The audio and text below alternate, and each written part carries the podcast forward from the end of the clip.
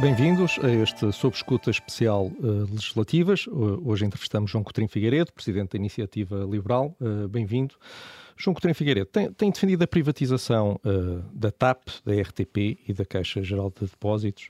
Admitiria vender alguma dessas empresas, por exemplo, a companhias chinesas, como aconteceu com a, com a EDP e a REN? Primeiro lugar, muito bom dia a todos. É um gosto estar aqui neste magnífico estúdio novo e perante uma das mais temidas troicas de jornalistas da Rádio Portuguesa. É, e em resposta a essa pergunta, é, não. Ou seja, é, não faz sentido uh, privatizar em favor de empresas estatais de outros países, porque isso é uma espécie de nacionalização indireta e, portanto, nem é uma questão de ser chinês ou não, é uma questão de ser, uh, como a generalidade das empresas chinesas são, ou detidas pelo Estado ou controladas pelo Estado. Portanto, o preço não seria o único critério numa eventual privatização Claramente destas empresas? Uh, nos primeiros nove meses de 2021, a Caixa teve lucros de 429 milhões e anunciou o pagamento de um dividendo extraordinário ao Estado de 300 milhões relativos aos lucros de 2020. Porquê vender uma empresa que é gerida de forma eficaz e que, e que dá dinheiro ao Estado? Porque o Estado não está no negócio de ter bancos. Ponto final. Portanto, não é uma questão de ser rentável ou não. Se todo o setor financeiro uh, português fosse uh, privado, os lucros e os prejuízos que esse setor tivesse uh, seriam privados também. E, portanto, estou aqui com isto a dizer que se a Caixa de Depósitos um dia privada tivesse esses mesmos números, mas de sinal contrário, negativo, prejuízos, portanto, nós nos oporíamos a uma intervenção uh, nesse banco também. Portanto, o ponto é este: não vejo nenhum motivo para o Estado ter um banco, como não vejo nenhum motivo para o Estado ter uma televisão e não vejo nenhum motivo para, um Estado, para o Estado ter uma companhia aérea. Mas uh, as caixas de depósito só apresentam os resultados, que há de reconhecer que são absolutamente únicos na história recente da Caixa de Depósitos e provavelmente até na história da, da Caixa como um todo, porque foi exatamente gerida como um banco privado. Ou seja, deixou, aparentemente, e espero que isto que eu vou dizer seja, não venha a ser desmentido no futuro, deixou de ter interferência política nas decisões de atribuição de crédito que fez.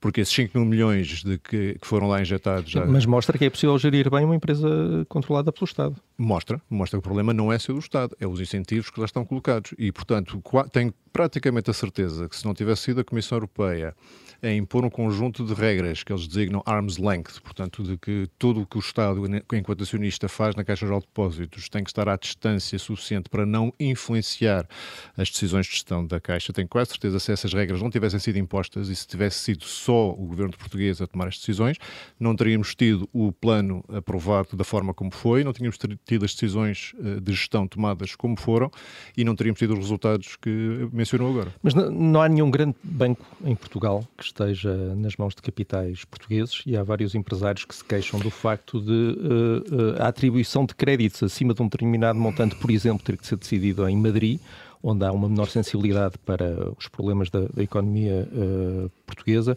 admite que vendendo a caixa a estrangeiros não haja nenhum banco em mãos portuguesas, isso para si não é um problema? É um desgosto, mas não é um problema. É desgosto no sentido em que eu gostava muito que Portugal tivesse um sistema, um sistema financeiro robusto e de preferência de capitais portugueses, tal como outros setores, nomeadamente os de ponta, que Portugal tem vindo a perder oportunidades nos últimos 20 ou 30 anos de entrar em alguns setores de ponta para os quais tem mão de obra qualificada e tem condições para, para estar, mas isso, os nossos gostos e desgostos aqui devem contar pouco. Mas aqui é mais do condições... que isso, não é? Os empresários portugueses dizem que isto tem consequências na economia. Não sei, eu gostava, eu gostava muito de ver o perfil da atribuição de créditos da Caixa e compará-lo com outros bancos do sistema para ver se isso é assim tão diferente. Porque os, os critérios de atribuição de crédito não são propriamente caixas negras.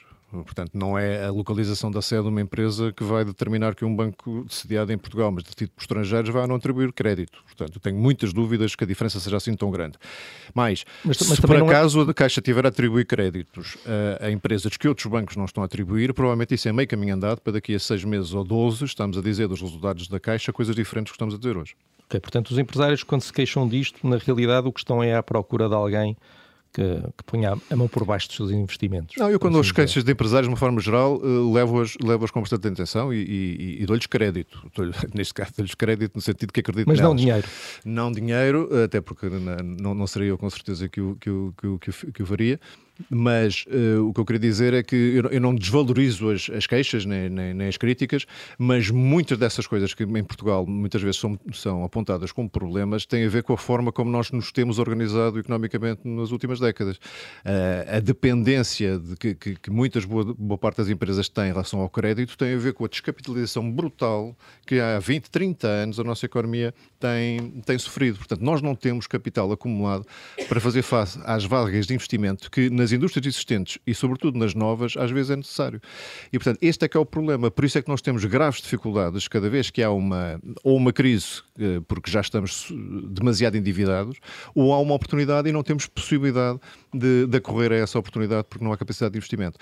De onde é que vem este problema de capitalização? Perguntam vocês. Ou se não perguntam, pergunto eu a mim próprio retoricamente. Certo. Vem do facto de há demasiado tempo o lucro ser visto como uma espécie de roubo. Portanto, conseguiu entrar no discurso diário de que quem ganha dinheiro, uma empresa que ganha bom dinheiro, está de alguma forma a enganar os consumidores ou a enganar o público consumidor dessa, de, dessa empresa. Não é verdade. Uh, o, o, lucro é, aliás, uma medida da utilização uh, parcimoniosa e, e, cuidadosa de recursos. Portanto, o lucro é aquilo que permite mais à frente fazer face às tais oportunidades de, de, a menos de investimento. que uma empresa do Estado, não é? Não, não vejo diferença nisso. Quando há uma, a contabilidade é a mesma, numa empresa do Estado ou numa empresa privada. Não, o lucro da Caixa, disse há pouco, não, não, lucro... não, não, não, faz diferença se, se, há, se é lucro ou não, porque é uma questão de princípio. Não, não, não. Vamos ser, vamos ser claros. A gestão da Caixa de Depósitos merece todos os elogios. Agora, foi feita com critérios privados. Eu, eu, mais uma vez, desafio alguém a dizer em que é que a Caixa de Depósitos, desde que foi intervencionada e está ao abrigo deste plano de, de, de, recuperação aprovado por Bruxelas, em que é que se portou diferentemente de um, de um banco privado do, do setor. Desafio alguém, eh, porque se não fosse isso, não tinha tido estes resultados. Portanto, chapelada à gestão da, da, Caixa por ter conseguido executar o plano, mas o plano só foi desenhado desta maneira porque é muito mais parecido com o plano do banco privado do que, de qualquer outra coisa. Também não há grande referência de banco público, porque não há assim muitos para, para que se possa não, há, os, há os 30 anos anteriores da Caixa. Um, o, o, Estado tem a Águas de Portugal, várias empresas de transporte, como a CP, o, o Metro, a Carris, enfim, a STCP no Porto, a Refer, um, ou, por exemplo, a Infraestruturas de Portugal. Um, há alguma destas empresas que não privatizaria, privatizaria em circunstância alguma? Não? Essas que listou, boa parte delas não, não privatizaria, privatizaria, privatizaria, não privatizaria um, porque não correspondem aos critérios que nós temos para nós próprios como um, necessários para fazer essa proposta, que é nomeadamente estar em setores que sejam competitivos, concorrenciais. Ou seja, umas, eh, umas estradas de Portugal, por exemplo, não, não passa para a cabeça ter duas redes concorrentes de, de estradas, não é? Eventualmente com concessionárias. Uh, aí sim. Portanto, na, na a, a, a, detenção e, e, e até os, a, a, construção e a exploração devem ser claramente separadas e aí sim pode haver concorrência, mas não a detenção da renda em si. Uh, isto vem ao encontro também da, da, outra pergunta que lhe queria fazer. Que áreas é que uh, devem ser sempre controladas pelo Estado? Aquelas que não têm concorrência, é esse o critério? Aquelas que não, que não, que não podem ter concorrência, melhor dito. Ou seja, que a existência de concorrência seria, seria uma, má, uma má aplicação de recursos. Um, em relação especificamente à TAP, uh, se entretanto Bruxelas aprovar uh, o plano de reestruturação que foi entregue pelo Governo, o que é que faria? Privatizaria na mesma uh, e devolvia as, as ajudas? Não. Bom, ficou claro que nós nunca teríamos posto sequer o primeiro euro sem saber exatamente como é que lá, lá íamos sair. Essa é, penso que farão justiça à iniciativa liberal ter sido sempre clara nessa matéria. Chegados aqui, em que já lá estão cerca de um, 1.800 milhões e parece que até ao fim do ano ainda virão algumas centenas de milhões mais,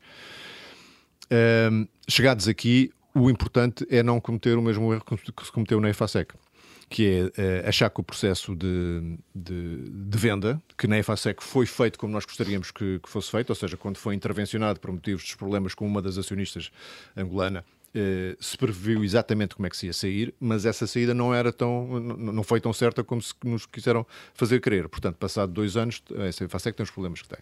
Uh, na TAP, chegados aqui, como eu dizia, temos uma vantagem uh, que eu acho que há seis meses para mim não era clara, é que uh, a maior parte das empresas uh, de, de, de, aviação que poderiam ter interesse na TAP estavam limitadas pelo facto de terem recebido apoios estatais também elas e, portanto, ser, estarem-lhes vedadas fazer aquisições ou alianças no espaço europeu. E, portanto, a partir do momento em que a Lufthansa antecipou a devolução dos fundos que recebeu ao Estado alemão e a partir do momento em que, por exemplo, a Turkish Airlines já se manifestou interessada, neste momento é mais fácil prever como é que se poderia sair da TAP. Mas eh, o, o, nosso ponto até tem sido outro. Neste tipo de indústrias, e não é preciso ser um especialista para ter esta noção, neste tipo de indústrias é crucial saber quem é, quem é que pode ser o parceiro eh, à saída para desenhar o processo de reestruturação. Eh, o interesse que a Turkish Airlines ou a Lufthansa, só por falar das duas que já manifestaram interesse público ou deram a entender interesse público sobre a TAP. Uh, o interesse que eles têm quanto às rotas, quanto à natureza do hub, quanto à dimensão da frota, são bastante diferentes num caso e no outro. Portanto, também isso devia determinar eh, a forma como nós deveríamos estar a encarar um plano de reestruturação. E em qualquer dos casos, chegados aqui, a forma de saída e o timing de saída tem que estar claramente conhecido de todos. Sou pena dos portugueses continuarem a enfiar dinheiro da TAP sem saber como é que volta. Mas o que sugere então para a TAP é um acordo de parceria com um privado uh, estrangeiro? Inevitavelmente. Mais uma vez, e com pena, e aqui volta a dar, razão, agora... ao Miguel, volta a dar razão ao Miguel Pinheiro, era muito bom que houvesse capital acumulado em Portugal para podermos ter acionistas portugueses a fazer esse trabalho. Ou até uh, uh, uh, tentar ou pensar concorrer com a TAP noutros, noutras, noutras rotas. Era ótimo. Não há. Há 30 anos de ódio ao lucro, há 30 anos de miserabilismo, há 30 anos de incapacidade de reconhecer como a economia, se não gera empresas campeãs, se não gera empresas capazes de ganhar dinheiro, nunca vai ter autonomia própria. Não resisto a perguntar, talvez o, o último governo mais liberal que houve, é normal, se os últimos foram socialistas, deixou uma, uma privatização da TAP feita foi bem feita e foi bem escolhido os parceiros, neste caso eram, eram internos. Já nos tentaram colar ao governo liberal, como chamou várias vezes, eu recordo que foi o governo que decretou o maior aumento de impostos de sempre. Portanto, Bom, em é... circunstâncias específicas, mas não era isso que eu, perguntava. Eu sei, eu sei, mas é só para não, não, não deixar isso no ar. Uh, Acho que não devia ter sido revertido, evidentemente. Acho, e, aliás, as condições em que o Estado voltou a ter 50% depois de ter só 41% uh, eh, no fim de 2015 levou a que, por exemplo, o acionista uh, Nilman uh, saísse com os bolsos bem mais recheados do que, do que teria feito de outra forma. Sim, mas a questão era se a privatização tinha sido bem feita, não a renacionalização. Não sei os detalhes, não sei os detalhes. Da forma como depois foi como ela evoluiu e como, é que, e como foi a saída dos acionistas, eh, eu creio que podia ter sido mais bem feita, mas não gosto de fazer esses comentários a posteriori, mas, como se soubesse tudo e não, não tentar nos detalhes. Mas no fundo o que aqui está é uh, que cuidados é que é preciso ter para evitar mais privatizações. Um, um daqueles que referiu foi não escolher uh, empresas, uh, por exemplo, controladas por, por claro. Estados, como o Estado chinês. Privatizar mas, a favor de outros nacionais não faz sentido nenhum. Mas que outros cuidados, tendo em conta que há privatizações que podem ser bem feitas e outras que podem ser mal feitas, eh, que cuidados é que a iniciativa liberal, se tem uma grelha de cuidados a ter, não, não, acho, não acho que seja possível ter regras comuns a todas. Há uma que eu talvez usasse sempre, que é garantir, eh, tanto quanto isso pode ser feito num, num, processo de venda, de que eventuais prejuízos futuros nunca voltarão a assombrar o contribuinte português. Deixe-me, falou há pouco da EFASEC, comparou-a com a TAP. O Estado tomou conta de, desta empresa por causa dos problemas com a Isabel dos Santos, para evitar que, que a empresa fechasse. Qual eh, lhe parece ser o prazo limite para esperar que se concretize uma venda da EFASEC antes de deixar cair a empresa? Aparentemente só há um interessado que sobrou do processo de venda, eh, tanto quanto sei, as negociações estão intensamente a decorrer, eh, portanto, eu acho que o timing que é legítimo esperar depende da perspectiva de chegar a um acordo eh, razoável em, em tempo útil. Portanto, mas, mas, o que é que é um acordo razoável? Não sei, porque não conheço o que é que afasta as propostas, de, não conheço. Portanto, se fosse, digo-lhe com, com, com toda a, clareza e, e honestidade, se estivéssemos a falar de uma proposta de, de, de, compra que se afastasse muito daquilo que era o mínimo aceitável para o, o acionista, que neste caso é o Estado, um, eu acho que, que, as negociações deviam ser quebradas já e a empresa uh, ter, entrar em processo de insolvência. Defendeu numa entrevista que o Estado não deve resgatar empresas privadas. A questão aqui é, voltando um bocadinho atrás, nem bancos. Ou seja, é preferível deixar cair um banco e as pessoas perderem todo o dinheiro que vá além do limite da garantia dos depósitos, não é um perigo do risco sistémico isso acontecer? É. E como é que o resolveria? É porque enquanto isso não acontecer, não há noção de que o, é de facto difícil estar numa atividade económica e é de facto uh, arriscado do ponto de vista uh, desde logo do investidor, mas também das pessoas que apostam nesses, nesses, nesses setores, e, portanto, é uma forma de moralizar. Vamos ver, deixa-me qualificar a resposta, porque as pessoas podem ficar a achar que eu acho lindamente que as pessoas que tenham as, as, as poupanças de uma vida fiquem sem elas. Mas a escolha de uma, de uma entidade bancária também tem a ver com isso, e por isso é que há garantias de depósito até 100 mil euros, não é propriamente para pessoas remediadas, já tem que ter algum pecúlio. Então é legítimo essas pessoas perderem o dinheiro? Mas o que é que acontece a qualquer outra pessoa que, dê, que, que, que, tenha uma aplicação numa outra, numa outra atividade qualquer que não seja regulada como, a, como aos bancos? E é, a aplicação, uma conta, uma conta a prazo ou uma aplicação? Não, é, para já, esse é outro, é outro, é outro fator. É, é, acima de determinado montante, é, raros são aqueles que têm eh, provavelmente as, as, as contas em, à ordem ou, ou ao depósito. Sim, mas quer dizer, eh, fosse qual fosse a dimensão de, de um banco que entrasse em problemas. É sempre muito perigoso estar a dizer agora aqui nunca Certo? Okay? Porque há coisas como risco sistémico. Sim, claro. Se implodisse a economia, obviamente ninguém, ninguém está a defender isso. Mas eu estou a defender o princípio. Um banco como o BES, por exemplo, é? que tinha eu... uma dimensão muito grande, já não estamos a falar do BPN sempre, ou do BPP. Sempre nos foi vendido como tendo risco sistémico. Uhum. Nunca e... nos foi explicado exatamente o que é que isso queria dizer. Mas, eh, em sua opinião, haveria ou não? Ou seja, não poria em... na realidade, o que é que estamos a falar é se poria em causa a confiança das pessoas comuns no sistema bancário. Mas isso, mas, é? isso, mas isso não é o risco sistémico. Acho que o que é a desconfiança das pessoas em relação ao, ao, sistema financeiro, ou o cuidado que as pessoas têm que ter ao aplicar dinheiro no sistema financeiro, é uma coisa boa. É o seu dinheiro, tem que ter cuidado onde é que aplicam. Não devem confiar à primeira pessoa que lhes diga que lhes ofereça mais um ou 2%. Essa parte é positiva. Risco sistémico, estão sempre a focar nos depositantes que perdem dinheiro. Mas havia, havia uma série de empresas cujos créditos deixavam de ser exigíveis. Portanto, há, há, num ativo do banco, num balanço de um banco, não há só ativos, há passivos também. Portanto, eu não sei, e certamente depois daquilo que soubemos na Comissão Parlamentar de Inquérito, não sei se o risco sistémico do, do BES justificava a intervenção que foi feita. Vamos só aqui um bocadinho virar a agulha para a saúde. Defendeu uma reforma no Serviço Nacional de Saúde para, passo a citar, introduzir liberdade de escolha dos utentes e a noção do Estado financiador e não do Estado prestador. O que é que isto quer dizer na prática? Okay. Defende que haja vamos, hospitais vamos públicos, por exemplo? Pode haver.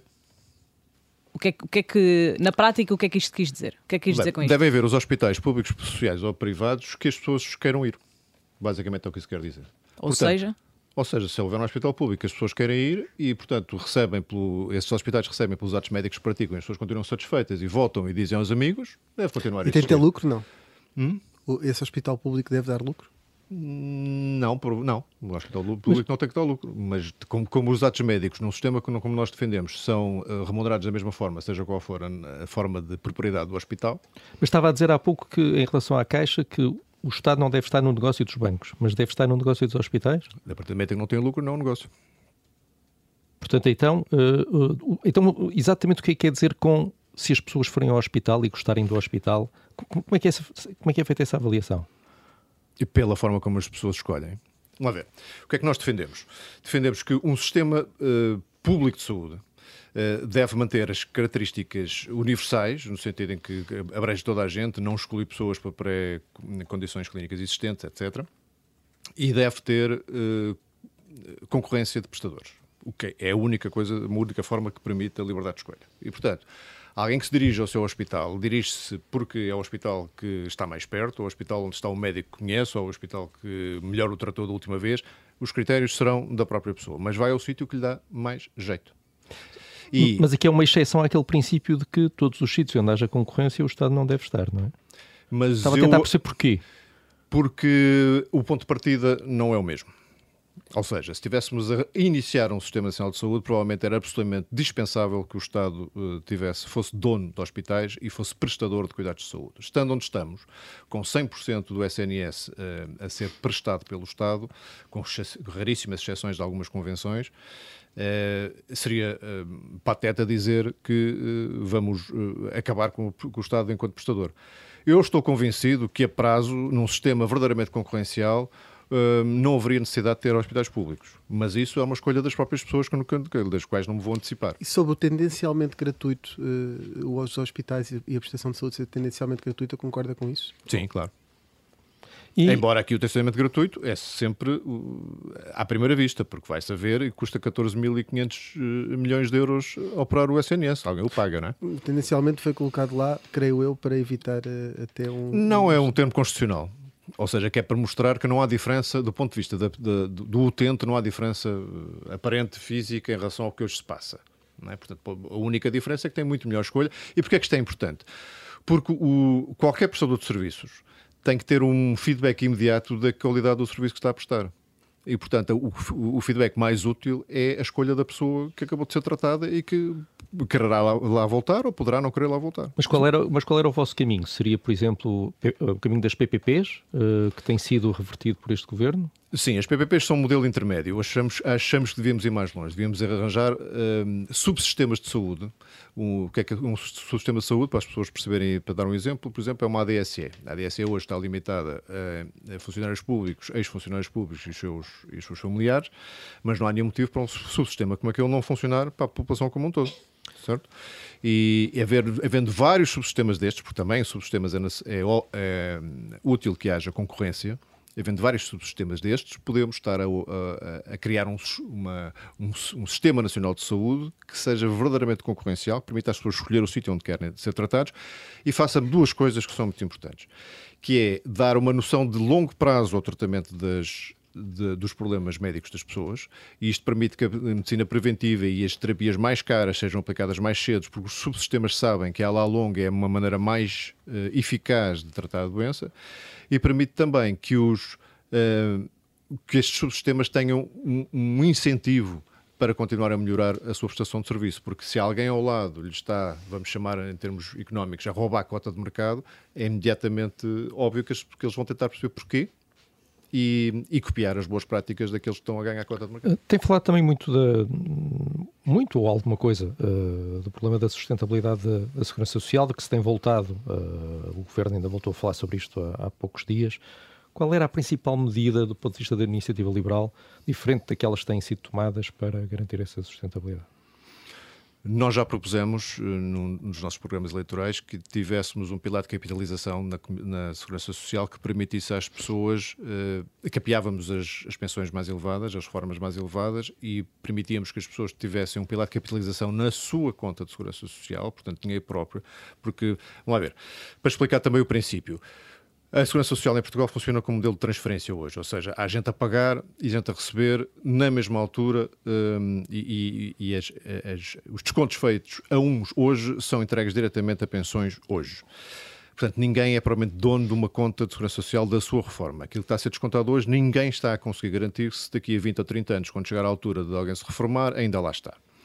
Uh, e, dada a demografia, este sistema é absolutamente insustentável e, mesmo com reformas mais baixas e impostos mais altos, mesmo com reformas mais baixas e impostos mais altos, temos um problema de sustentabilidade.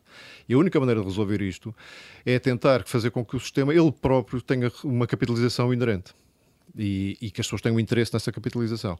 Portanto, o nosso pilar de capitalização seria feito através, seria financiado, se quiser, através da redução da TSU que paga pelo empregador. Gostávamos até que parte dessa TSU revertesse para aumentos salariais, coisa que tanto, tanto preocupa tanta gente e, não, e esta era uma medida relativamente óbvia. As empresas já gastam este dinheiro, se ele fosse para as pessoas uh, teríamos aqui um ganho imediato e teríamos a possibilidade de parte dessa TSU também ser obrigatoriamente aplicada em capitalização para efeitos de reforma. Portanto, era um sistema misto de transferência de capitalização que dá muito maior sustentabilidade e, sobretudo, dá muito maior capacidade do, do sistema ir, um, ir evoluindo, com uma vantagem adicional. Os fundos de pensões de capitalização são dos maiores investidores na economia que existem nas economias desenvolvidas que é uma coisa que em Portugal não temos, não temos fundos, não temos fundos de pensões com, a, a investir significativamente na economia real. portanto, este seria mais uma fonte, lá está, paralelo ao sistema financeiro tradicional. Para, para... Mas quem quisesse podia deixar lá uh, tudo, não é? Ou seja, as pessoas não, a partir de um determinado não seriam... Não. Não. No nosso sistema é misto, como disse, e portanto até a uma, uma, uma reforma máxima uh, o, o, desconto continuaria a referir para a segurança social, porque o, a transição, as contas relativamente a uma transição de um sistema puro de transferência para um sistema misto não permitem a sua solução. O, o Estado português tem 731 mil uh, trabalhadores, o que quer dizer que, tem mais. que 15%... Uh, Os meus números estão quase nos 750 mil. Eh, estes são os últimos números divulgados eh, e, segundo os dados do, do, do Eurostat, são, são 15% dos cidadãos empregados yep. em Portugal uh, são funcionários públicos, o que está abaixo da média europeia, que é de 16%. Qual é que seria o número equilibrado para Portugal? Uh, nunca fiz, é nunca, fiz a, nunca fiz essa conta. nunca fiz essa conta. Sei que aquilo que estamos a propor, quer para a área da saúde, quer para a área da, da educação, faria com que boa parte dos, das pessoas que estão uh, empregos na, na, função pública passassem a ter uh, funções uh, privadas. Mas nunca fiz a conta de quanto é que seria o, a dimensão ideal de, do número de funcionários públicos.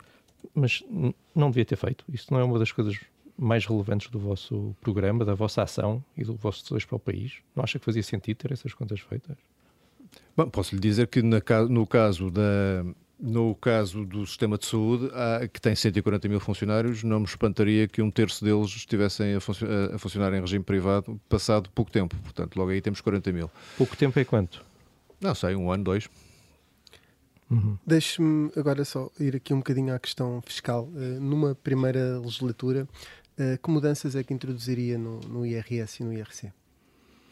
Uh, já fizemos essa proposta, fizemos, a, do, no caso do IRS, de passar para duas taxas, uma de facto de 15% até 70 mil euros e outra de 27,5% acima desse montante, com isenções por filho e com isenções até 700 euros, portanto continua a ser um imposto progressivo, respeitando as normas constitucionais vigentes mas menos. Menos progressivo, evidentemente. Esse é, esse é, um dos objetivos. Porque os impostos progressivos são vistos muitas vezes como uma, um, um mecanismo de, de justiça social e não são mais do que um desincentivo a subir na vida a trabalhar. E, e, tem, em nossa opinião, estado na origem de boa parte da imigração qualificada que temos tido nos últimos anos. Aliás, não é só, não, não é só a nossa opinião, porque quando vemos quais são os mecanismos que o governo quer usar para voltar a atrair as pessoas que imigraram, imediatamente o que faz é baixar-lhes impostos. Portanto, eles sabem, o governo sabe que esse é um dos fatores que leva as pessoas a emigrar. Relativamente ao IRC, eh, a eliminação da derrama estadual e a redução da taxa base do. Até quanto? Até 15% também portanto 21% para 15% da taxa base de, de IRC. Mas tudo isso com, uh, negociado com outros partidos para ser uma coisa estável ou... Isso é um bom ponto. Acho que, acho que a estabilidade do sistema fiscal é, é em, alguns, em alguns casos, tão importante como a própria uh, a nível de, de, de, fiscalidade. E, portanto, sim, teria que ser. Para elogiar o, o acordo do António José Seguro, Pedro Passos Coelho. Estou e tenho muita pena que não tenha sido uh, levado à prática. Muito bem. Um, avançando agora também um pouco aqui para, para o cenário eleitoral, uh, estamos uh, quase em campanha de legislativas, estamos em pré-campanha.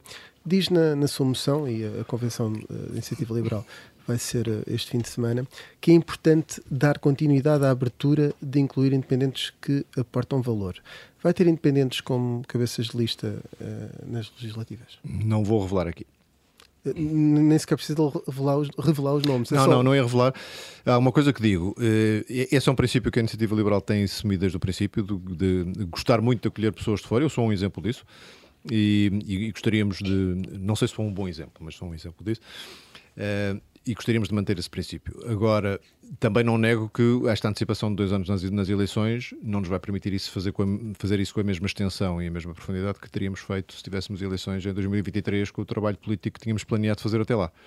Uh, mas sim, a seguir à convenção de, deste fim de semana, uh, anunciaremos as listas e, e, teremos renovação de pessoas nas listas. O, o, que quer dizer com isso é que as escolhas não vão ser tão ponderadas como podiam ser uh, e, e, portanto... Não, se quiser assim uma frase que, que, que esse processo, vamos ter menos escolhas para, para, para, fazer do, do, que teríamos se fosse daqui. Mas isso tem a ver também com, por exemplo, com pessoas que saíram do CDS e que eventualmente... Tem a ver, tem a ver com tudo, Rui Pedro, tem a ver com tudo. Mas deixe-me só perguntar: uh, há abertura para independentes nas listas? Ah. Há a mesma abertura para serem cabeças de lista? É que ah. é um bocadinho diferente. Ah. Vai haver algum independente como cabeça de lista? Ainda não sei. E qual é o peso relativo? Uh, vão haver naturalmente, vão existir naturalmente mais militantes do que do que independentes nas listas, ou não? Vão haver, haver mais militantes que independentes. Muito bem. Carlos Guimarães Pinto, ex-presidente uh, da IL, um, foi cabeça de lista do Porto em 2019. Vai ser candidato a deputado? Não. Não vou anunciar aqui também, mas não é, já disse publicamente que é alguém que nos interessava ter nesta campanha eleitoral, sim. A partir de que percentagem de votos é que acha que seria inevitável a iniciativa liberal ter um lugar no governo, tendo em conta as contas que fez, os resultados, os, o número de deputados que, que acha que vai eleger? Ou seja, feitas estas contas todas, qual é a percentagem que daria um lugar à iniciativa liberal no governo? Uma boa pergunta, não sei exatamente se sei uma resposta. Quer dizer, se tivéssemos 20%, com certeza, se tivéssemos 10 também, a partir daí não é está muito nas difícil. suas contas. Não está nas números. minhas contas, portanto não estou a ver assim um cenário. Depende também da, da, da relação de forças com, o- com o partido mais votado na área não socialista. Portanto, não sei, eu diria que a partir dos 6% é muito difícil não, não olharem para nós como uma como uma força que tem que, tem que ter representação no, no governo. Mas isso também não é a nossa princi- principal preocupação e acho que também já repararam nisso. So- Passamos bastante mais tempo a discutir eh, propostas e ideias do que propriamente cargos. Mas tendo em conta, ainda assim, as preocupações da iniciativa liberal, quais os ministérios em que considera que, que o partido deveria estar presente? Quer como ministro, quer como secretário de Estado. Não teria de ser eh, um ministro.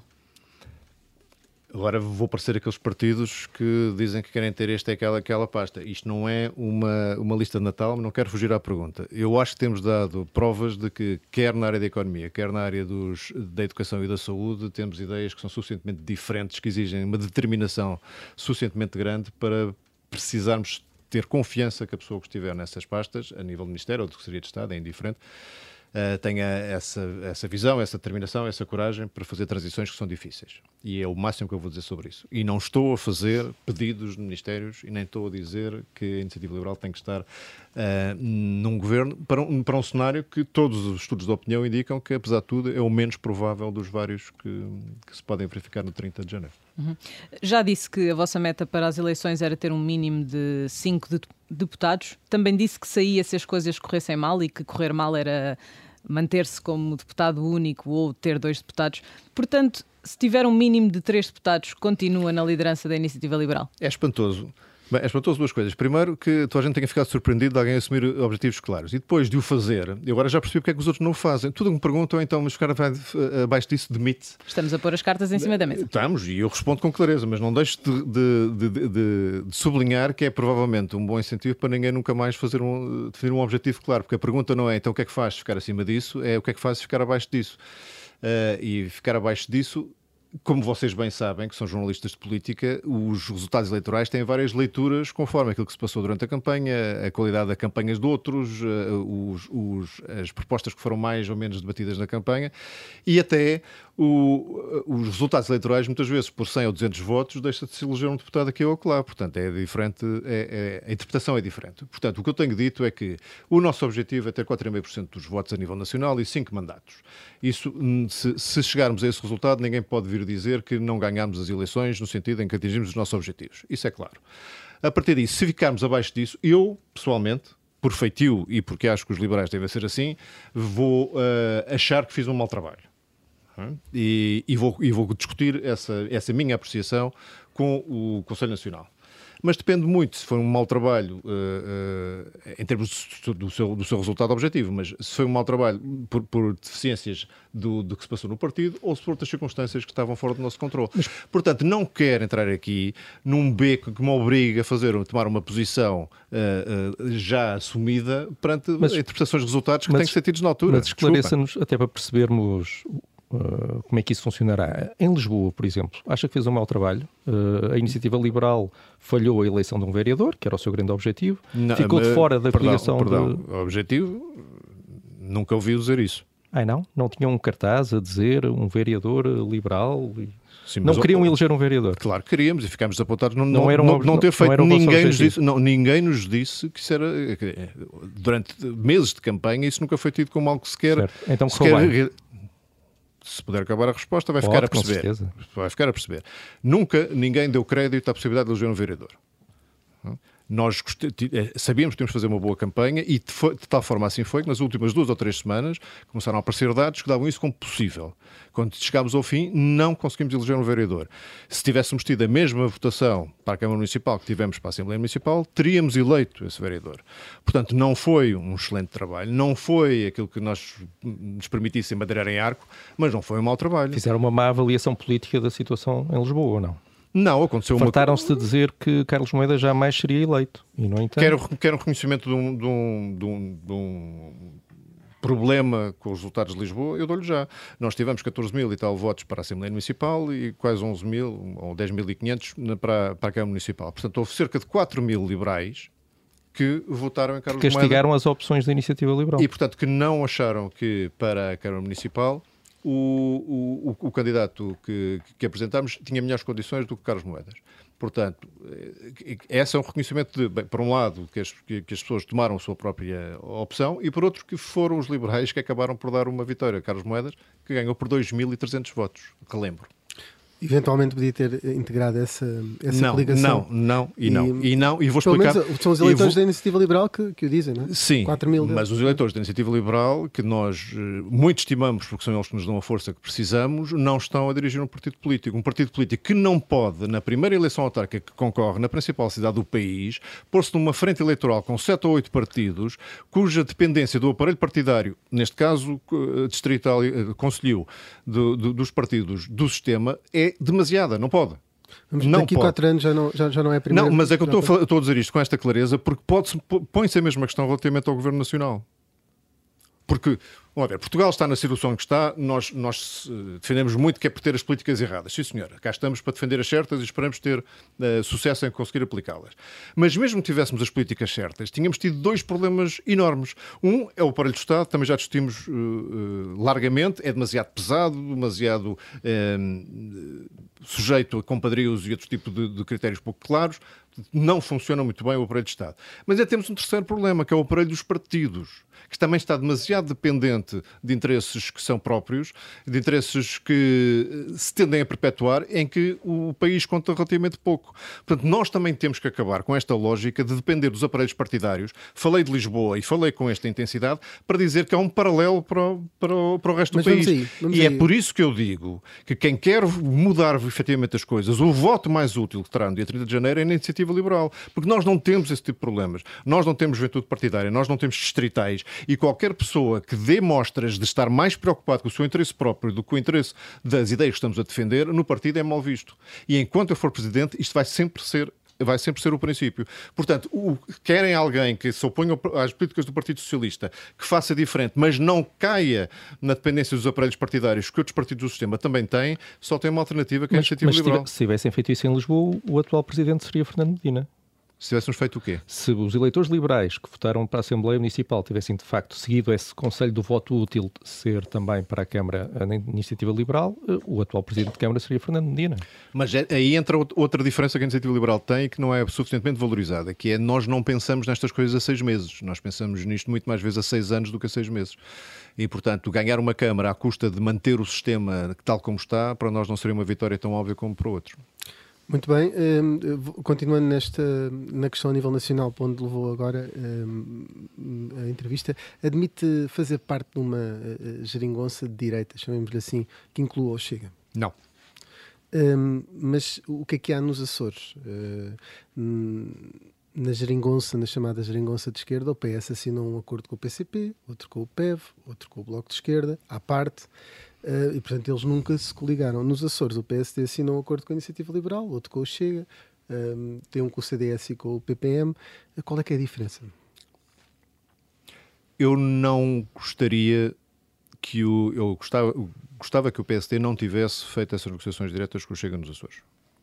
Mas hum, é óbvio que isso é uma decisão e uma opção própria do PSD. A partir do momento que o PSD faz essa escolha, o que a Iniciativa Liberal faz é olhar para o programa do Governo Regional dos Açores e ver se há alguma medida que ofenda uh, a, a, nossa noção de democracia, a nossa noção de sociedade liberal.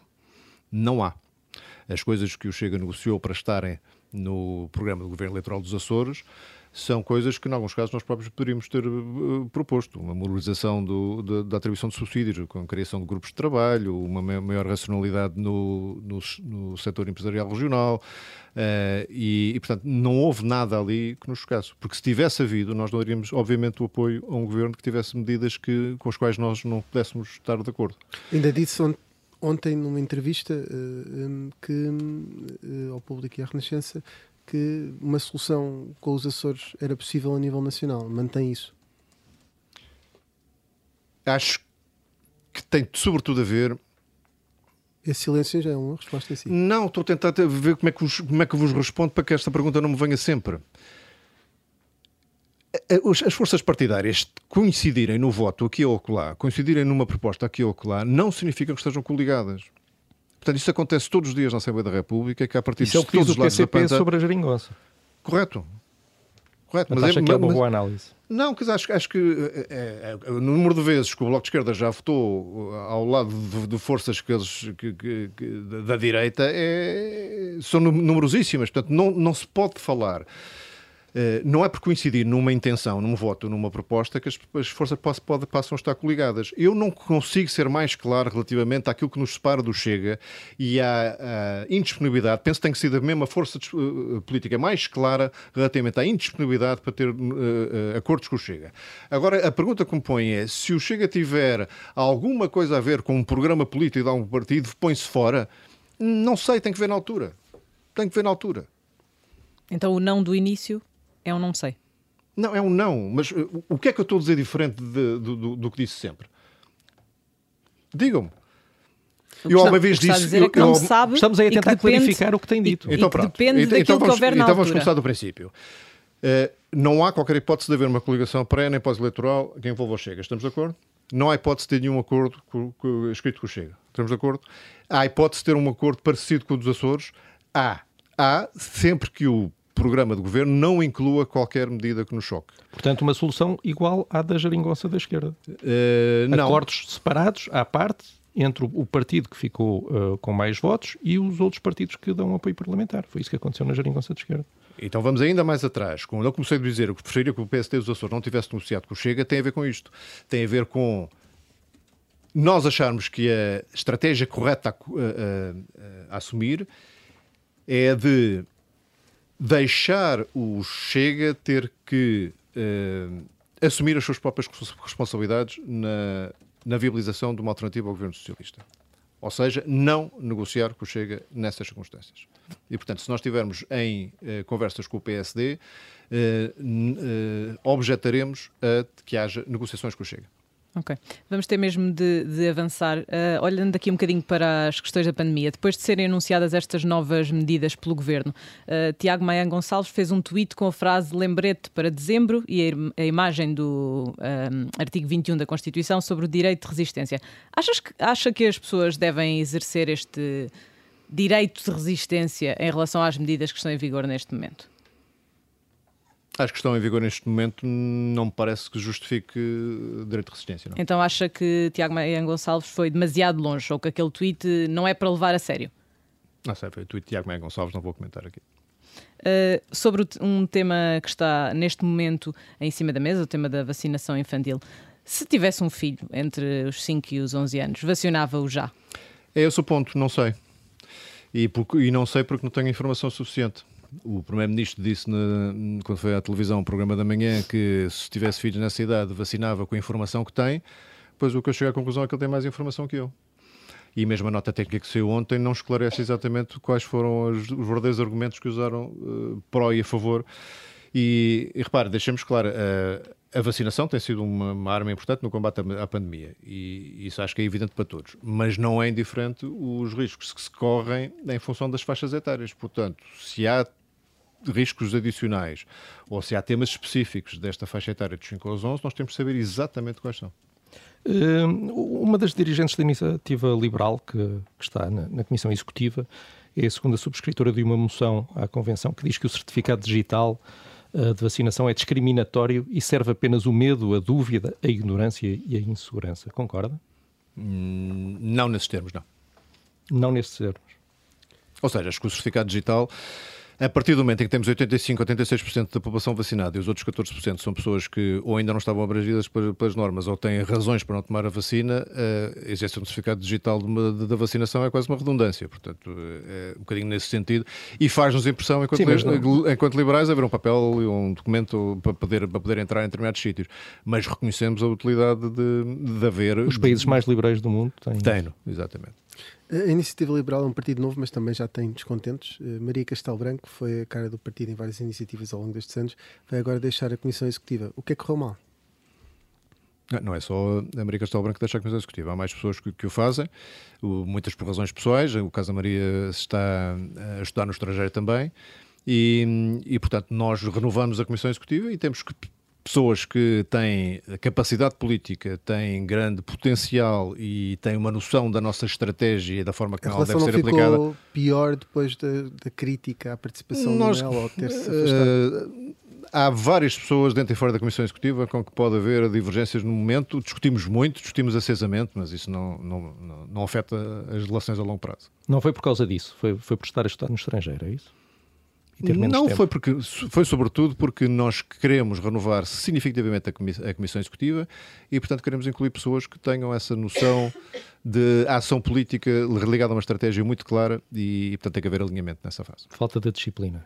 Não nós, não, nós não valorizamos a disciplina dessa maneira. Aliás, pelo contrário, se há coisa que eu gosto de ter na Comissão Executiva é uh, vozes dissonantes e sentidos críticos, etc.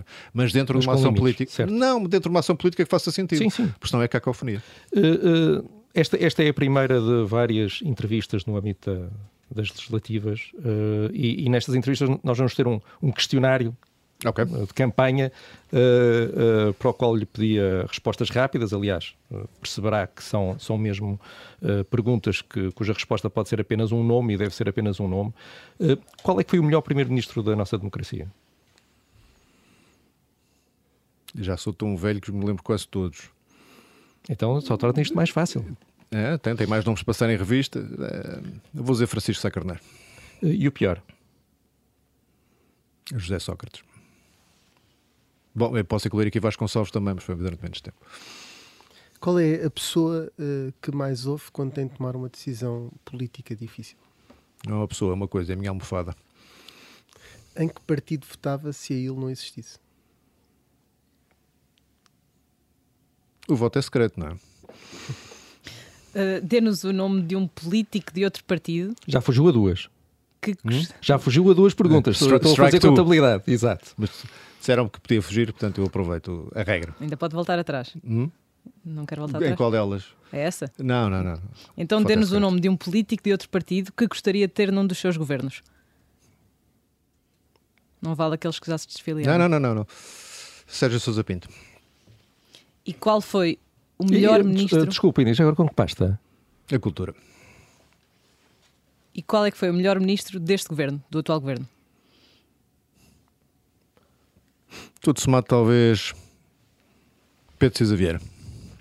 E, e, qual foi o seu, o seu maior fracasso político? Aqui estou a hesitar, não porque não haja, mas que se calhar porque há demais. Uh, há muitas coisas que eu gostava de ter feito diferente no, no, no partido. Acho que eu estou relativamente descontente com a forma como conseguimos organizar o partido para uh, as batalhas que, que, que se avizinham e isso tem muito a ver com a pressão de tempo que um, um, deputado único tem no partido recente, que não tem muitos recursos, etc. Portanto, eu, nestas conversas com a almofada, uh, acho que devia ter dado mais atenção a alguns aspectos organizativos internos do partido. Não estão preparados, é isso para o que aí vai? Não é exatamente por isso que escolhemos o slogan de preparados. É porque, consciente dessa, dessa dificuldade, desde há, eu diria, quatro meses para cá, é essa tem sido a principal prioridade, tem sido preparar o partido para estas lutas. João Coutinho Figueiredo, obrigado uh, por obrigado. ter esta sob escuta especial uh, legislativas. Entrevistámos o Presidente da Iniciativa Liberal, que tem a sua convenção neste fim de semana. O Observador vai lá estar durante todo o fim de semana a seguir o, o que se vai passar em Lisboa. Uh, até breve.